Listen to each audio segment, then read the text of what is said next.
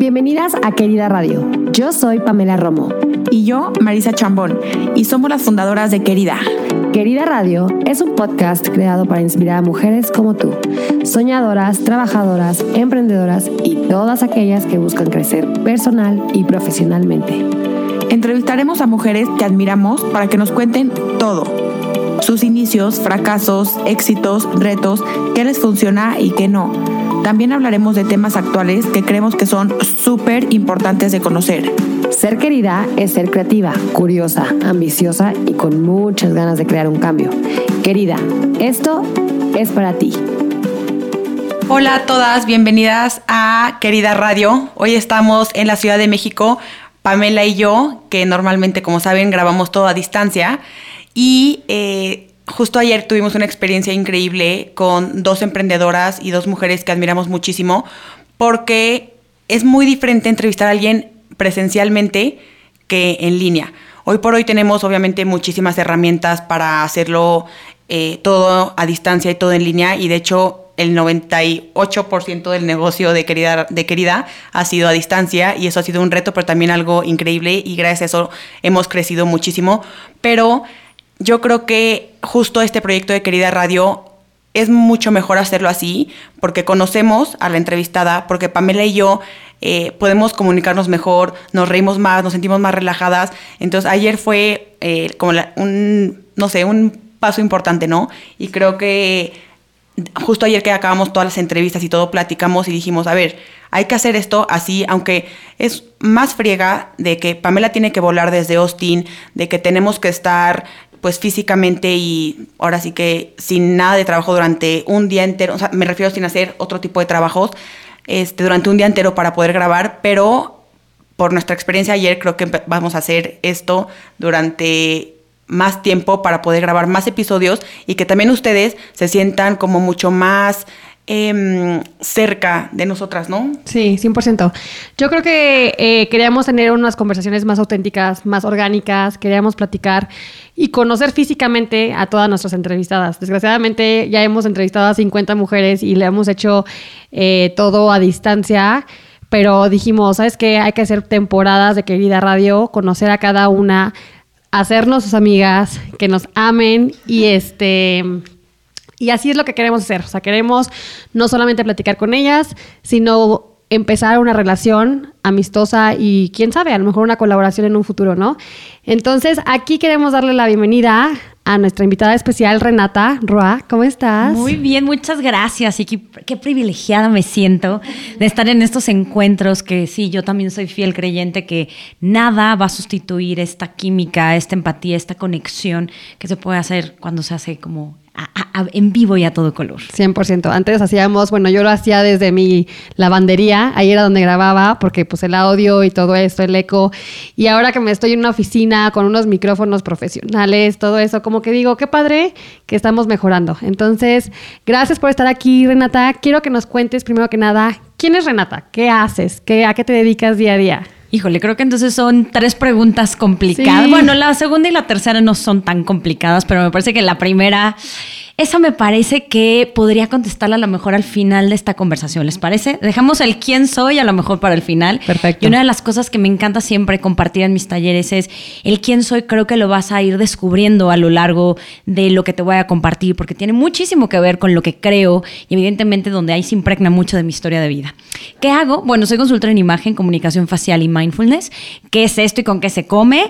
Para mí el combo ideal, porque como tal, la apariencia es el reflejo de una esencia, pero esa esencia, si no está trabajada, si no está pulida, si no está en constante evolución, pues, pues ahí va a quedarse. Entonces, para mí eh, ha sido un, un camino fascinante el ir fusionando herramientas que no nada más conozco, sino en las que yo he comprobado que funcionan y de esa forma entonces construir metodologías, talleres, eh, el libro, mi canal de YouTube y bueno, toda la cantidad de cosas que hoy podemos hacer para, digamos que divulgar y sobre todo compartir un camino que como tal yo lo he caminado. Eh, ¿Qué hago en el día a día? Pues eso, eh, tal cual, me- eh, creo yo que soy una gran divulgadora en los temas que más me apasionan. Y no lo digo en tema de, ay, o sea, te estás diciendo que eres muy buena, no, simplemente creo que he tenido la posibilidad de estar en medios de comunicación a nivel nacional e internacional. Eh, tengo ya un libro, tengo mi canal de YouTube, tengo varios proyectos que mi intención es sembrar semillas de transformación. Y una cosa que hago muchísimo énfasis, yo no puedo garantizar que vaya a existir una transformación, pero por lo menos mi compromiso está en sí sembrar esta posibilidad que todos los seres tenemos para volvernos nuestra mejor versión. Entonces, eso es lo que hago día a día. Justo ayer que estábamos como terminando de, de investigarte, a mí me llamó muchísimo la atención lo de la comunicación facial. Tengo una Sí. idea, pero ¿cómo le haces tú? O sea, ¿cómo nos puedes explicar realmente qué es y cómo nosotros podemos sacar la, mejor versión de nosotras gracias a la comunicación facial? Ay, muchas gracias por esa pregunta. Eh, bueno, a ver, ¿qué es? Primero, ¿qué es y con qué se come? Es una herramienta que viene de un arte ancestral. Mucha gente me pregunta, ¿es una ciencia o qué es? Mira, ciencia tendríamos que meternos a la mejor a comprobarlo, que como tal, ya cuando te metes a estudiar el tema, vas a ver que se vuelve una ciencia. Sin embargo, no me atrevo a decirlo porque yo la forma en como la vivo es una filosofía de vida, pero de nuevo también una herramienta súper práctica. ¿Por qué? Porque es el atajo que tiene nuestra alma para decirnos cómo estamos. Como el alma no tiene a lo mejor un lenguaje articulado, como a lo mejor las palabras que nosotros nos estamos diciendo, a través justamente tanto del mindfulness como de entender el cuerpo y evidentemente el rostro, yo he descubierto que así es como el alma se comunica.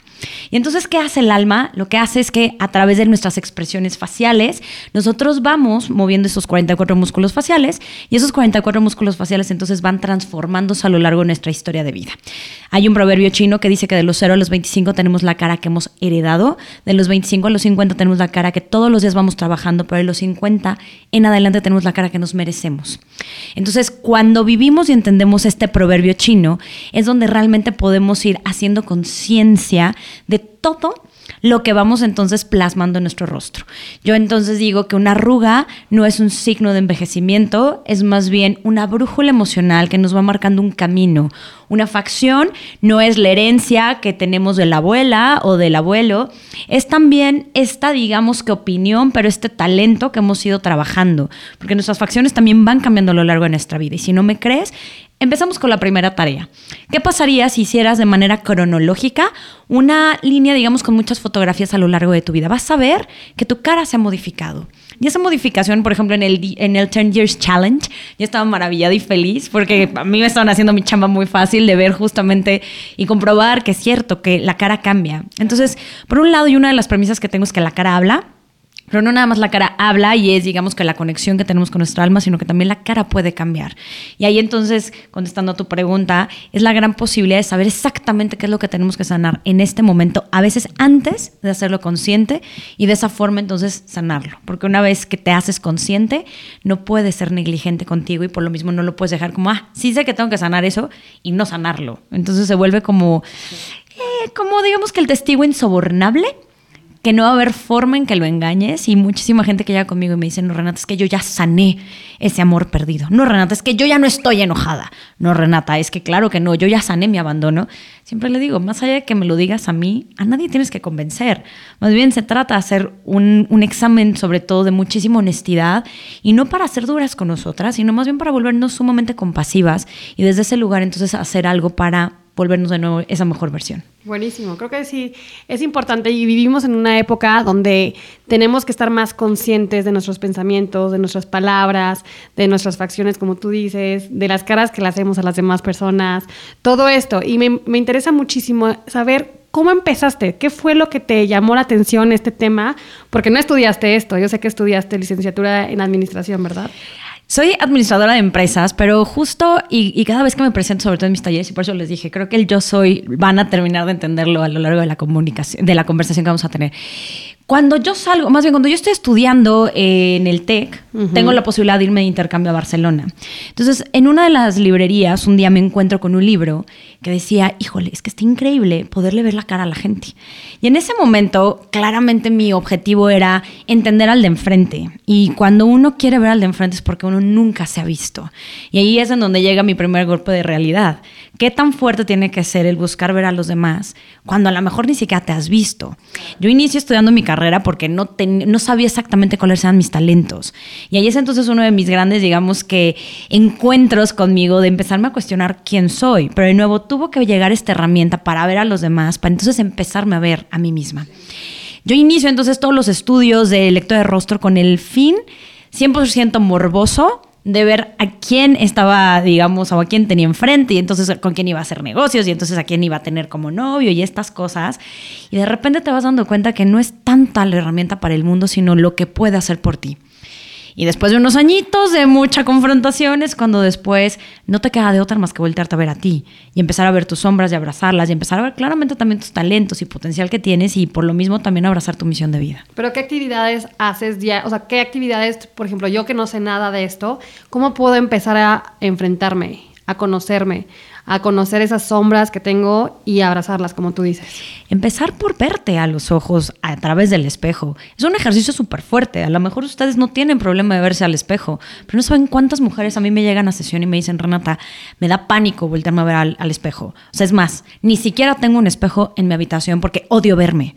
Entonces, uno de los ejercicios es, primero pregúntate, ¿qué tanto te gusta verte en el espejo? Y no desde un lugar vanidoso, y no desde un lugar donde, ay, sí, para ponerme más sombra o para ponerme más labial, que también se me hace maravilloso, y de nuevo, yo no estoy en contra de eso porque de hecho estudia también la parte de imagen.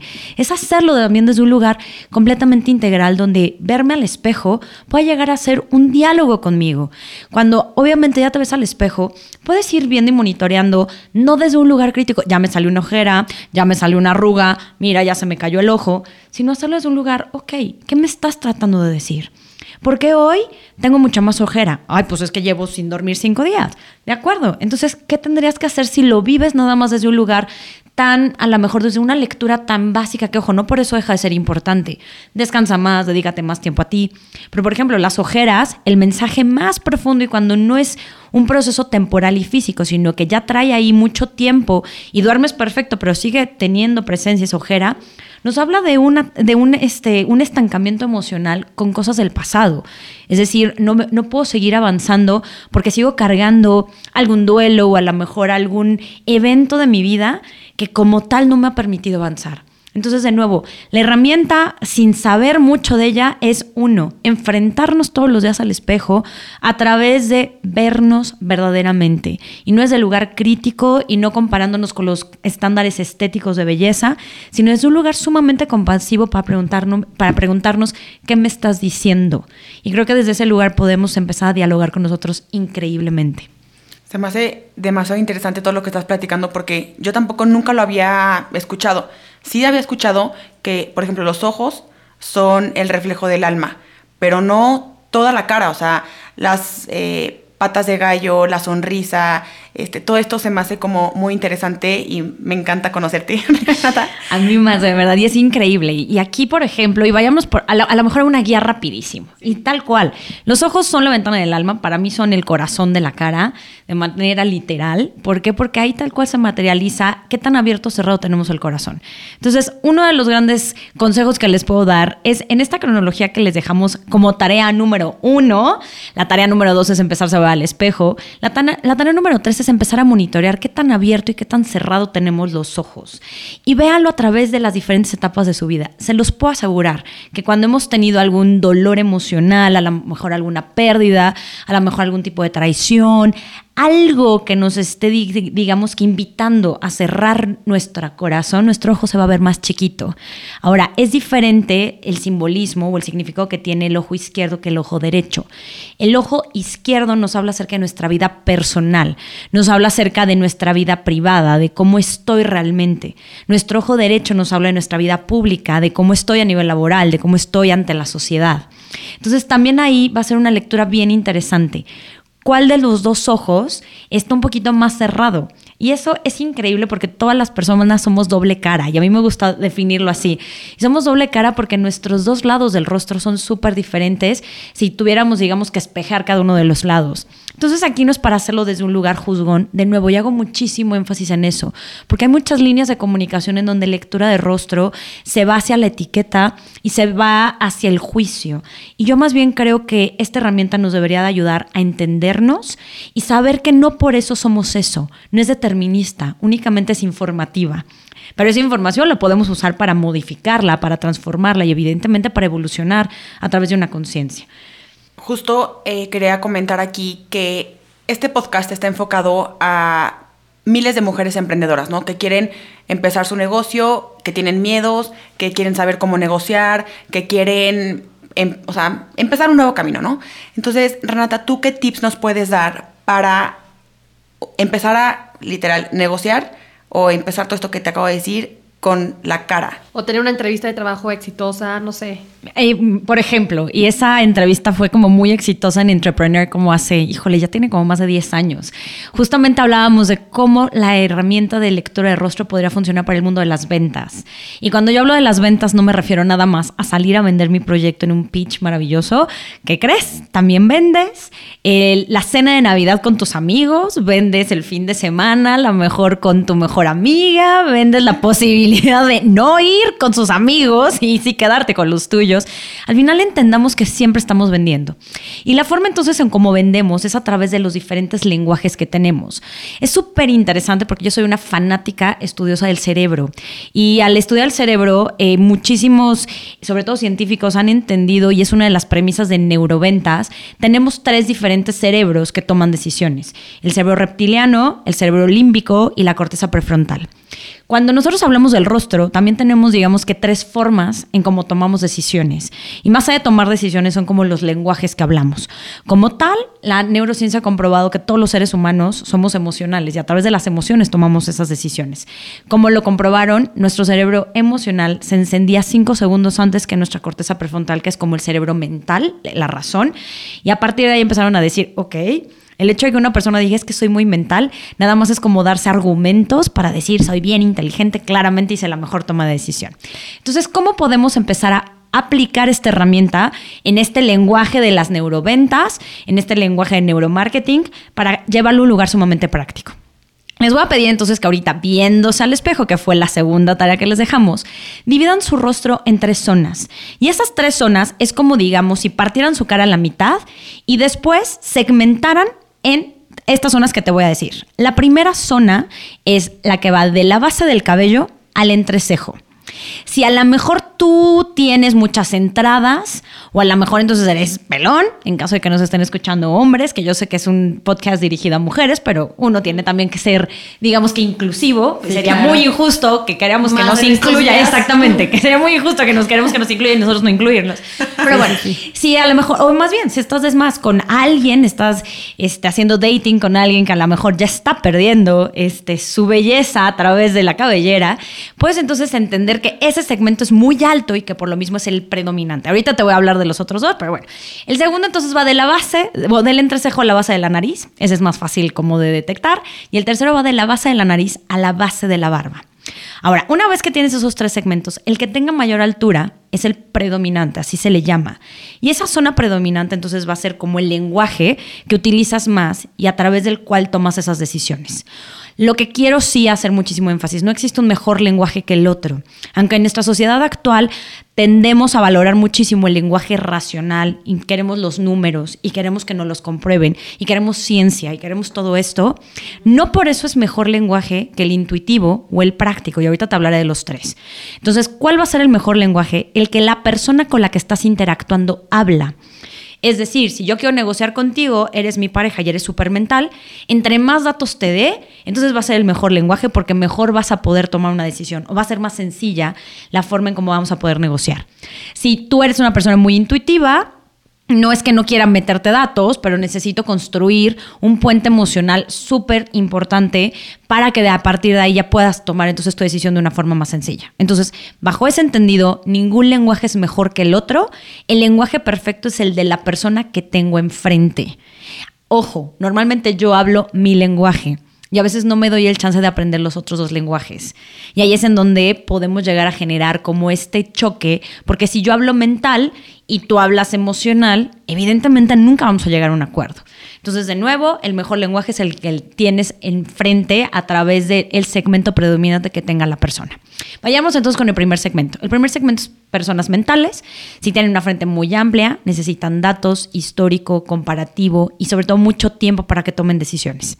Mi cuñado, por ejemplo, es una persona muy mental y siempre les digo a mis sobrinos, porfa, cuando vayan a pedir permiso, no le digas el mero día que te quieres ir con tus amigos porque necesita tiempo tu papá. Y entre más información le llegas y le digas, pa, voy a ir al cine con tal persona, a tal hora la, función, en tal lugar, nos va a llevar tal, nos va a recoger tal, más fácil o más probabilidad tienes de que te dé chance de ir porque ya le diste toda la información que necesitas. Entonces siempre busquemos justamente ese tipo como de datos, de contexto y de nuevo de tiempo para que las personas mentales hagan su Excel y a través de ese Excel digan qué paz, puedo entonces tomar la mejor decisión. Ya empiezan entonces como a relacionarlo y compruébenlo. Como que estoy pensando en mí también y en ti, o sea, como que... O sea, mi frente miniatura. hay, que, hay que ver hay que escuchar los tres y ahorita vemos quiénes somos, Pamela y yo. Ojo, mucho de nuestra sociedad nos ha llevado a ser muy mentales. Y no es que por esencia tomemos así las decisiones. De hecho, justificamos a veces decisiones que ya tomamos previamente a través de nuestro segmento que es predominante. Y eso es súper interesante. Pero ahorita hablamos un poquillo más de eso. Segundo segmento, el que va entonces del entrecejo a la base de la nariz. Estas personas se conocen como el segmento muy práctico. ¿Qué quiere decir esto? Que son entonces personas que van a buscar una solución a una necesidad sumamente clara para ellos. Ejemplo, van a ir a comprar un coche y la forma en cómo ellos van a elegir es a través de, si para ellos es importante que tenga en dónde van a poner el café, van a llegar a abrir la puerta y ver si tienen esos lugares para poner el café. Y mucha gente me pregunta, Renata, ¿a poco la gente toma decisiones a través de eso? O sea, no, no ve precio, no ve seguridad. A ver, ojo, no por eso descalifica o no le da importancia a las otras premisas, pero su filtro más importante es que tenga esos agujeritos para poner su café. O necesita una cajuela muy amplia. O estas cositas que uno diría. Creo que yo también, ¿eh? Bueno, vamos a empezar a ver, o ahorita falta otro segmento, ¿no? no, no, te adelantes. No, no se me adelanten tampoco, ¿ok? Entonces, con estas personas, lo importante es hacer la pregunta antes de empezar a negociar con ellos. ¿Qué necesitas? Y una vez que te contesten, dale eso que necesita, porque lo demás ya va a ser como la cereza del pastel. Pero en realidad, entre más busques solucionar su necesidad, mejor para ti en esta negociación.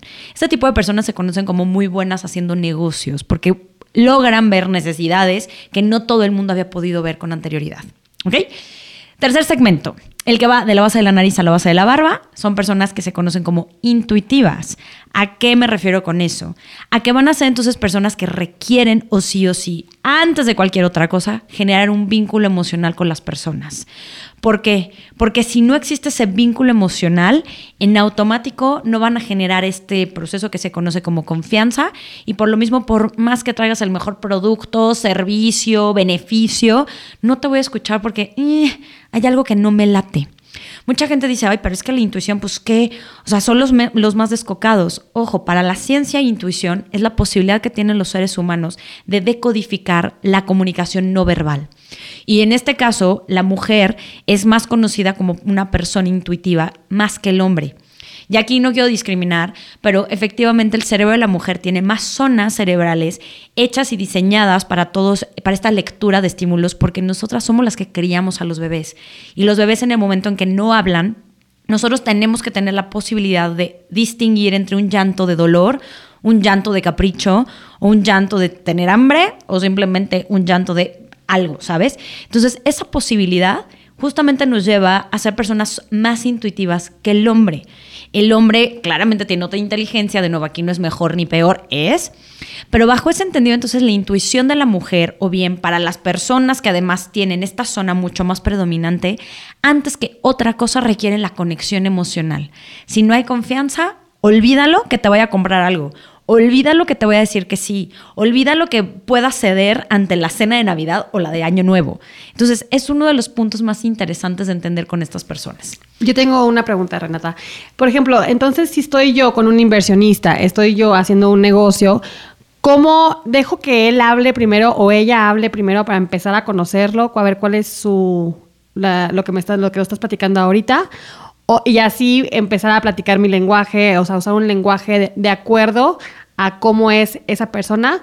¿O qué nos recomiendas tú para empezar a conocer a una persona que no conoces? O por ejemplo, en nuestro caso, que vendemos en línea, no, no conocemos a nuestras clientas. O sea, sí les hablamos a un lenguaje y sí tratamos de llegarles con lo emocional, más que nada, se me hace que querida es muy emocional, pero al final no sabemos si podemos mejorar en, alguna, en algún aspecto. ¿Cómo sabríamos si es muchas cosas ahorita en línea?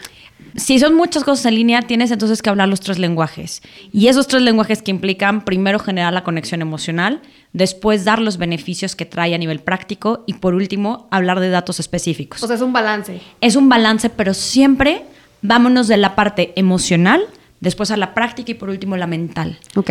¿Por qué? Porque cuando tú estás hablando con alguien emocional, si le llegas con el número, ya, ya la perdiste. Si tú estás hablando con alguien mental, a pesar de que es mental, la persona mental sí se va a dar el chance, primero de generar una conexión emocional, pero una persona emocional es probable que no se quede a buscar esta conexión este, emocional en caso de que no lo hayas hecho en un inicio. Claro, y también creo que es importante que pongas un avatar, ¿no? Que dicen que en los negocios es súper importante que le pongas la cara, le pongas el lenguaje, le pongas todo a tu cliente ideal para que tú sepas qué lenguaje, qué tipo de lenguaje puedas hablarle. Porque si le hablas a mil personas, puede que no le llegues, no le llegues a la parte emocional.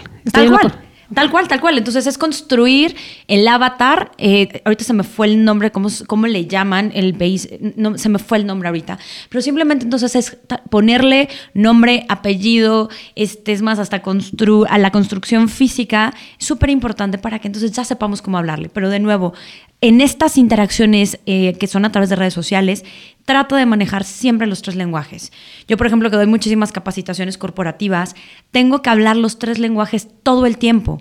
Entonces, hago, por supuesto, que el storytelling es a través entonces de este vínculo emocional, pero hago ejercicios para que la gente practique, entienda el beneficio, pero además doy autores, doy números, doy antecedentes, doy investigaciones para que los mentales digan qué paz. Siempre tienes que hablar a través de los tres lenguajes porque no sabes quién va a ser tu audiencia. Entonces, no te puedes limitar. Tal cual. Ahora, si ya estás en una interacción de uno a uno, como ahorita le estamos viviendo, ahí sí ya tienes un atajo porque lo estás viendo a la persona. Y entonces no es que vayas a sacar tu reglita, por el amor de Dios, no.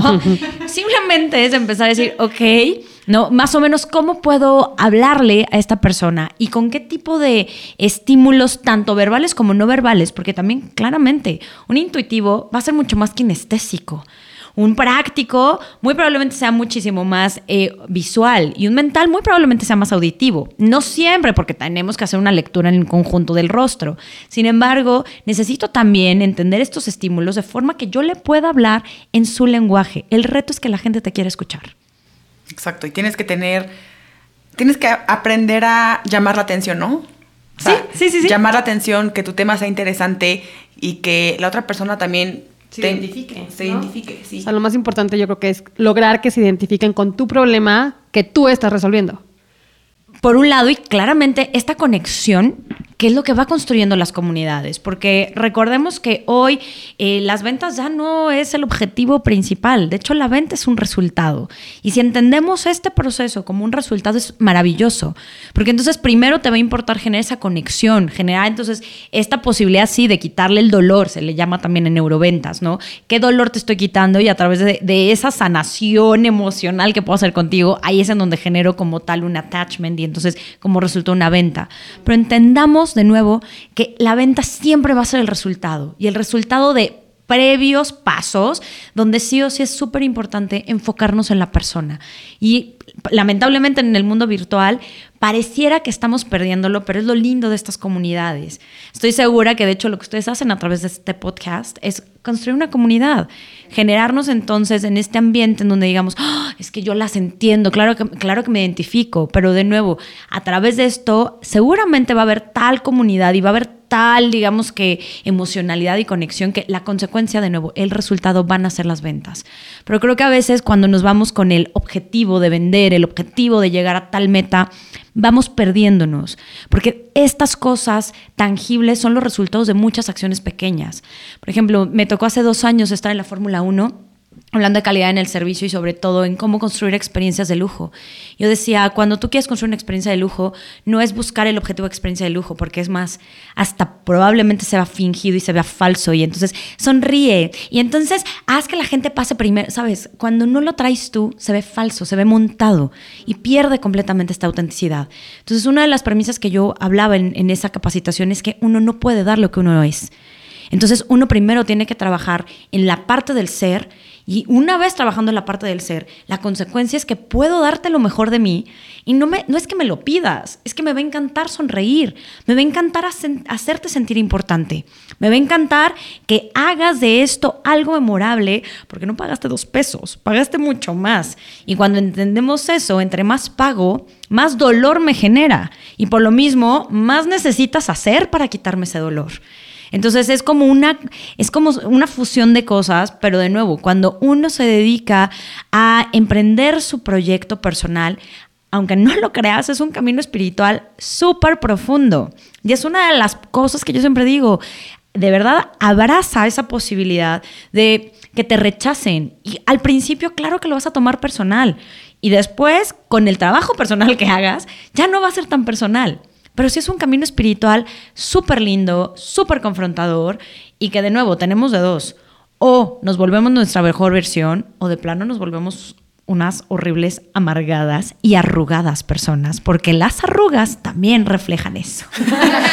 Justo te queremos preguntar, Nata. A ver, hablamos muchísimo de miedos, fracasos y cosas que todo mundo tenemos en todas las etapas. No importa si ganes un peso, cien mil pesos, un millón de pesos al mes, o sea, no importa, pero siempre hay estos miedos. Y creo que las que nos escuchan, justo ayer me habló una niña de Aguascalientes que es más chiquita que yo, es amiga de una de mis hermanas, y me decía, Marisa, es que estoy a punto de terminar la carrera, tengo muchísima presión por mis papás, por mi novio, no sé qué quiero hacer. Y yo le di ahí los consejos que yo hice conmigo misma, pero quiero que tú nos compartas dos o tres tips de cómo combatir esos miedos, porque todos los tenemos a todas las edades, ¿no? O sea, yo creo que desde que nacemos hasta nuestra edad, o sea, toda, toda la vida. Entonces, ¿cómo, tú qué tips nos puedes dar?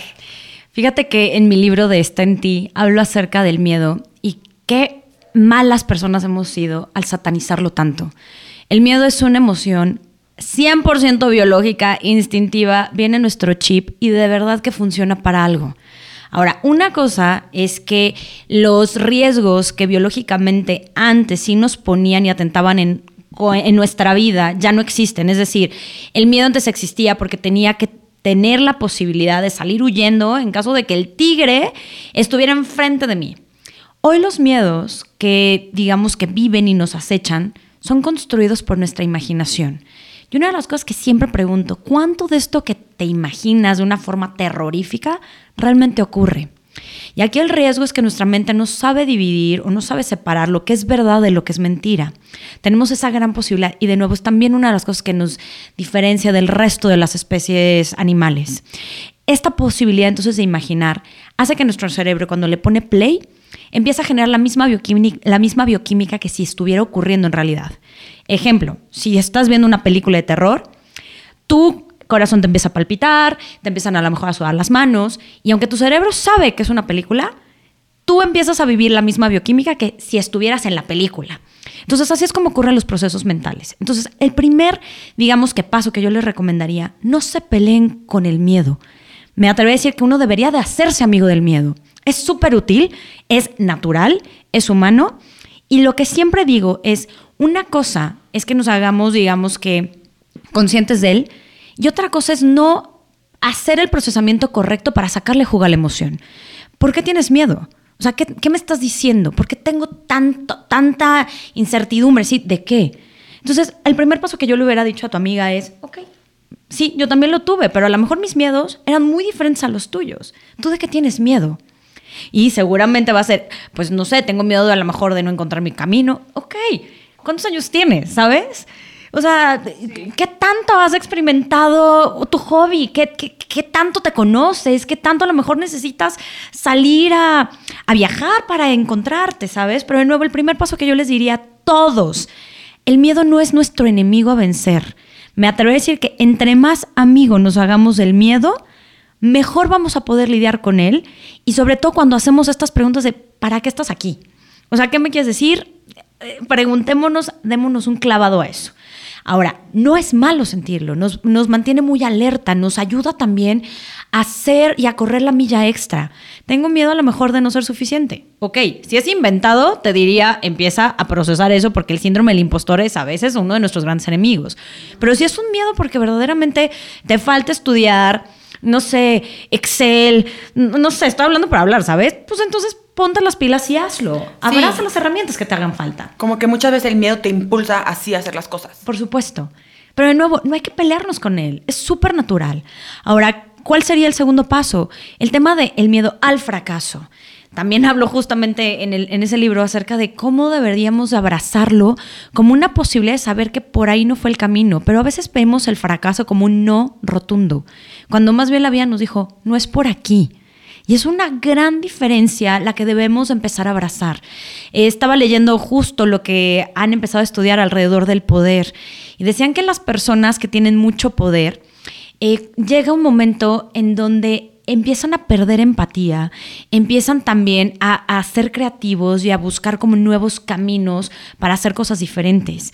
Entonces, era una de las grandes como líneas de, de investigación que, que, buscaron estos sociólogos, porque vieron que cuando las personas llevaban algunos éxitos y de repente fracasaban, era alucinantemente sano para las personas, porque los hacían volver a reconfigurar todo, volvían a conectar con esta empatía, volvían a ser más creativos, volvían a hacerse también eh, más abiertos a las posibilidades. Entonces, creo que nos han satanizado muchísimo la palabra del fracaso, cuando en realidad es muy útil, cuando a lo mejor y hasta lo necesitamos para que nos saque esa mejor versión, siempre y cuando sepamos trascenderla, porque a veces nos quedamos ahí tirados y este proceso entonces se vuelve eterno y hay gente que vive arrastrando y abrazando su fracaso cuando de nuevo fue un, digamos que fue un escaloncito que nos llevó de nuevo a darnos un clavado hacia adentro. Entonces, el segundo consejo que les diría es, no tengan miedo al fracaso. Entonces, ojo, es parte de... Parte de la vida y yo me encanta leer y creo que, o sea, me encanta leer sobre todo de personas exitosas y que admiro. Serán de cualquier edad, ¿no? Y todas las personas más exitosas que yo conozco han pasado por un millón de fracasos. O sea, nadie nació exitoso, nadie nació millonario, nadie nació ya siendo, o sea, sin errores. O sea, creo que es parte de la vida y sí se me hace muy importante enfatizar en esto porque decimos, es que si nos equivocamos, si cerré mi negocio, si me endeudé, si corté con el novio toda mi vida, estoy fracasando. Y no, al contrario, o sea, a mí me ha pasado que después de un año, tres, cinco, los que sean, volteo atrás y digo, qué increíble. O sea, por ejemplo, me corrieron de un trabajo, ¿no? Y ahí me quería morir, porque dije, no tengo un peso, ¿dónde voy a vivir? Eh, mi familia está afuera, ¿con qué voy a pagar la renta, etcétera? Y gracias a que me corrieron, fui encontrando mi camino y ahorita ya es otra historia, ¿no? Pero como que todas las personas que se sientan fracasadas o que realmente perdieron algo de su vida, tiempo, relación, lo que sea, después de, un, o sea, después de que ya pasa más tiempo y, y voltean a ver atrás, se van a, se van a, dar cuenta de que sí, neta las cosas sí pasan por algo, real. Se conoce como eh, bendiciones disfrazadas y hay un concepto también en, en, neurociencia que se conoce el costo hundido. El cerebro odia desperdiciar cosas y pensamos entonces que me corrieron, entonces ya desperdicié mi vida, ¿no? Acabo de cortar una relación de cuatro años, no manches, y ya desperdicié mis cuatro años de vida. Porque el cerebro y mentalmente estamos diseñados para no desperdiciar nada. Pero ¿qué pasa? Nunca desperdiciamos nada. Y de verdad, si uno hiciera este ejercicio también de la línea cronológica, pero a través de todos los regalos que hemos obtenido en nuestras diferentes etapas, verían que para haber llegado a este lugar, y sonará cliché, es porque cargaste ya con todas las experiencias de esos momentos, hasta a nivel emocional. Es que no quiero cortar con mi novio de cuatro años porque qué tal que si de plano, y ahí es también una invitación a que escuchemos mucho nuestro cuerpo, si de plano cuando hablas de él te sientes pesada, la respuesta es clarísima, no es por ahí el camino. Si de plano cuando dices, ay, quiero ya cortar con mi novio y te sientes ligerita, por ahí es el camino. Ahora, velo desde un lugar donde también te puedes reconciliar con esa historia. ¿Qué me está dejando esta relación? ¿Para qué tuve que vivir esta relación de cuatro años? ¿Para qué a lo mejor me voy a enfrentar a esta posibilidad de volverme a reconstruir, de volver entonces a establecer mi autoestima? Porque claramente al tener una relación, las cosas más importantes que hay que sanar es la autosuficiencia y la autoestima. además de otras cosillas, ¿no? Pero son como los dos pilares más importantes. Entonces, qué valioso sería abrazar esos caminos de fracaso y entrecomillado para los que no nos, me, vieron a nivel visual, ¿no? Me, vieron visual. Hoy, hoy, oíla. Este, pero justamente es eso, de verdad, entender que estos fracasos no, no, no están perdidos, no, no estamos perdiéndolo, más bien sería muy triste que después de vivirlo no abracemos la lección que nos está dando. Y más allá de lección, porque lección es así como la misma me salió a regañar, sino más bien como estos regalos, porque sí se me hace extraordinaria la posibilidad de ir agarrando ciertos cachitos de, de experiencia, de posibilidad, de decir, híjole, por aquí no, hasta en parejas, ¿eh? También se vale que cuando cortamos con alguien digamos, qué paz, ya sé lo que no quiero, aún no sé qué quiero, pero ya por lo menos la vida me dijo, este, este caminito no. ¿No? Tienes 20 nuevos para explorar, pero este ya no. Sí, es como todo es conocerse. Yo creo que todo cae en que es conocerse, que es un camino y como, o sea, que no hay que ser fuertes con nosotras mismas, que hay que ser agradecidas con todo, voltear atrás y decir, estoy entendiendo, gracias a Dios, por qué me pusieron esto, este obstáculo de, por ejemplo, a tú, Marisa, de que te corrieron. Gracias Dios, porque gracias a eso estoy aquí muchas cosas pasan por algo, o sea, todo, todo, el camino de Dios es perfecto.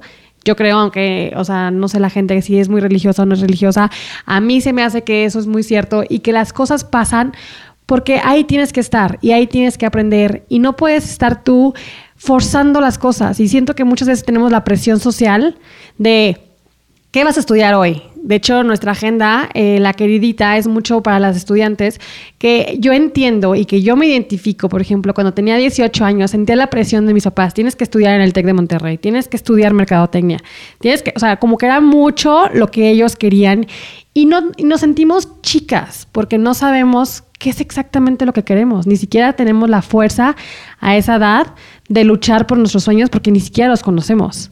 ¿Estás de acuerdo? Y qué fuerte es que a veces estamos persiguiendo expectativas ajenas que si mucho me dices, algunas de ellas ni siquiera son reales. Es decir, son reales. Yo creo que mi mamá quiere que yo sea doctora. ¿sabes? Totalmente. Pero en una de esas, mi mamá quiere que sea feliz si soy pintora, si soy, ¿sabes? Este, acróbata o si soy doctora. Pero a veces asumimos que la gente espera algo de nosotros y esas expectativas son tremendamente dolorosas. Eh, en toda la parte de, la medicina china tradicional, las expectativas es una de las cosas que más nos arrugan. Y yo diría que no nada más el rostro, sino yo diría que el alma. Porque el esperar nos mantiene siempre en este estado de alerta constante porque estoy buscando en qué momento va a ocurrir. Y esta alerta cansa, no nada más a nivel mental, a nivel súper espiritual, a nivel emocional. Entonces, sí, coincido 100% contigo. Dejen ustedes el tema de las expectativas. A veces, el que ni siquiera sepamos qué rumbo tomar, pero de nuevo, ¿eh? También ahorita estamos bombardeados con el que tienes que saber a dónde quieres, a, a dónde tienes que llegar. Hay momentos de nuestra vida donde no sabemos y ¿qué crees? Se vale no saber. Exactamente. Y de nuevo, nuestro camino, entre más compasivo sea, entre más buena onda seamos con nosotras mismas, creo que es entre más hacemos que nuestra alma se sienta en confianza para dialogar con nosotros. Y a mí me, fascina hablar en metáforas. Y creo que si lo vemos desde este lugar, Imagínate que a un niño chiquito le estás diciendo, no hagas, no digas, no hagas, no ¿sabe? le estás poniendo reglas para todo. ¿Tú crees que el niño se va a querer expresar? ¿Tú crees que el niño va a tener esta libertad de decir, quiero esto o no quiero eso? El niño es más, va a vivir con miedo. Así es la vocecita interna que vive en nuestra cabeza todo el tiempo. Si todo el tiempo está con, es que tienes que, es que tienes, es que debes, es que, imagínate, es que tu mamá, es que tus amigos, ¿qué va a decir el alma? ¿Sabes qué? mejor no salgo porque me da miedo que lo que vaya a decir y te vas apagando. Entonces, ojo, en este tercer consejo, ¿no? El primero era no te pelees con el miedo, hazte amigo del miedo. Segundo, abraza los fracasos. El tercero, yo me atrevería a decir, de verdad, se vale no saber, ¿eh? Y porque hay momentos de nuestra vida que en estas crisis en que no sabemos, cuando le damos espacio, cuando de verdad le damos la posibilidad, la libertad el amor, la compasión de que se exprese, es cuando pueden salir las mejores respuestas. En el tema, por ejemplo, de quién soy, Mi nombre significa renacer. Entonces, me, me, considero que soy una experta en crisis y no por las que acompaño, sino por las que he vivido en mi vida. Y soy una ferviente fanática eh, de la crisis, porque la crisis nos hace parar. Porque la crisis son los momentos donde dice, ¡Ah! ¿y ahora qué hago? No sé qué hacer. ¿Qué crees? Se vale no saber qué hacer. Pero también se vale tenernos paciencia, tenernos amor, escucharnos y preguntarnos, ¿y qué quieres? O sea, ¿qué te hace feliz? Y, y de nuevo, se vale no saber. Me Entonces, encanta. no sean tan duras con ustedes. 100%. y para cerrar este, esta entrevista, creo que lo dijiste perfecto, ya no podría agregar nada más, eh, Renata, pero queremos ahora sí preguntarte, ¿quién es Renata? ¿Quién soy? Eh, sí, definitivamente soy una fanática de definirme también por el género y no porque sea súper feminista, pero sí creo que la mujer tiene un- unos superpoderes increíbles. Eh, de ahí creo que abrazo mucho esta parte empática. Me considero una mujer súper, súper congruente en el sentido que si creo que uno tiene que walk the talk. Entonces yo no voy a hablar acerca de algo que no he vivido. Yo no voy a decir entonces que mi vida es perfecta, porque no lo es. Lejos está de serla. Yo no voy a hablar que no me da pánico sentir, porque uno de mis grandes desafíos en la vida ha sido aprender el lenguaje de las emociones. De hecho, en su momento eh, empecé a formar el grupo de analfabetas emocionales anónimos. Creo que ahorita entonces soy una analfabeta emocional en rehabilitación, fanática entonces de seguir descubriendo este mundo emocional que habita en mí y que por lo mismo me vuelve o me lleva siempre a un viaje constante de descubrimiento y por lo mismo una persona que está en constante evolución y que el hecho de que hoy esté aquí con ustedes y me trate de definir es nada más un mero esfuerzo que va a vivir por los próximos minutos porque muy seguramente saliendo de aquí mañana, el día que estén escuchando este podcast, ya no voy a ser la persona que hoy soy. Claro. Entonces, una mujer que cree en el crecimiento, una mujer que cree en el trabajo personal, una mujer que sí busca su mejor versión, evidentemente aprendiendo de los fracasos. Entonces, también una mujer que sabe que los va a vivir, sabe que también acompañados esos fracasos saben un poquito más dulces y que por lo mismo trata de tener un círculo eh, y una red emocional de muchísimo apoyo. Entonces también me considero una mujer muy afortunada de rodearme de gente que, que me inspira muchísimo y que también creo que mi posibilidad de volverme esa mejor versión viene muy inspirada por estas personas. Entonces, bueno, soy eso, eh, aún no soy mamá, entonces todavía no puedo poner esa etiqueta que, este, que muchas personas pueden a lo mejor festejan y viven, pero sí soy esposa, fiel creyente de la vida en pareja, fiel creyente de nuevo de la posibilidad de seguir eh, creando y por lo mismo que hasta el último día creo que tenemos la gran habilidad y la gran posibilidad de reinventarnos y de, y de hacer eso que tanto, entre comillado, miedo nos dio hacer alguna vez. Me encanta. Muy bien, vives en el presente. Me encanta que vives en el presente mucho. No necesariamente, ¿eh? No. Por eso estudié mindfulness. Sí. O sea, no hay de otra. Uno estudia lo que a veces uno necesita Claro. hacer como maestría de vida. Pero me encanta que, o sea, como en resumen, lo que aprendí yo de esta entrevista es estar muy presente con tus pensamientos, estar muy presente con, con tu alma, con tu ser, con lo que quieres ser, o sea, con lo que quieres proyectar hacia otras personas. Y estando tú bien contigo misma, todo va a ser más fácil. Y de nuevo, si no estás bien, también se vale estarlo. Exacto. Porque de nuevo, también en este bombardeo de bienestar, Sí, totalmente. tenemos la obligación de estar bien. ¿Y qué crees? No siempre vamos a estar bien. Totalmente. Y es una de las cosas que yo sí trato siempre como de compartir. Si hoy no quieres, porque hoy sientes que la vida no vale un comino, se vale quedarte en tu casa, bajar la cortina, pero solo por hoy. Mañana vemos. Y mañana ya le empezamos a echar más ganas. Pero sí se vale abrazar las emociones. Y se vale que a veces, digamos, pero de nuevo, por eso es tan importante la red emocional, porque no se vale Sí. comprárnoslas. De nuevo, tienen que ser como procesos temporales, como la misma emoción. Sí, totalmente. Pero bueno, de- tratando de vivir en el presente. Qué Me bueno. atrevería a def- a definirme así, tratando de hacer lo mejor que puedo. Pues qué rica conversación, ¿no? Con Renata, muchísimas gracias por estar aquí con Muchas nosotras en Querida. Radio. Amamos conocerte. Y cuéntanos dónde te podemos encontrar. Estoy en redes sociales como Renata-Roa, Twitter, Instagram. Tengo un canal de YouTube donde todos los martes subo contenidos también para volvernos nuestra mejor versión. Ahí hablo de imagen, de toda esta parte de poder, del lenguaje no verbal, bueno, de todas mis pasiones. Eh, y bueno, en mi Facebook Tips de Renata Roa. Próximamente ya de nuevo por relanzar mi taller en línea lacarahabla.com. Y bueno, tengo talleres, conferencias y demás. Y muy, muy activa siempre creo que buscando poner nuestro granito de arena. Mil gracias por todo, Renata. Gracias a ustedes. De verdad, me encantó, nos encantó conocerte y esperamos hacer más cosas juntas, porque justo en la comunidad también tenemos talleres y todo y nos encantaría hacer una colaboración contigo. Feliz de la vida. Feliz, feliz de la vida. Gracias. Gracias, a ustedes. Bye. Querida, gracias por escucharnos. No se te olvide suscribirte a nuestro canal. Si te gustó, deja un comentario y danos 5 estrellas. Cuéntale a tus amigas y visita nuestra página www.queridagenda.com. Nos vemos en el próximo episodio.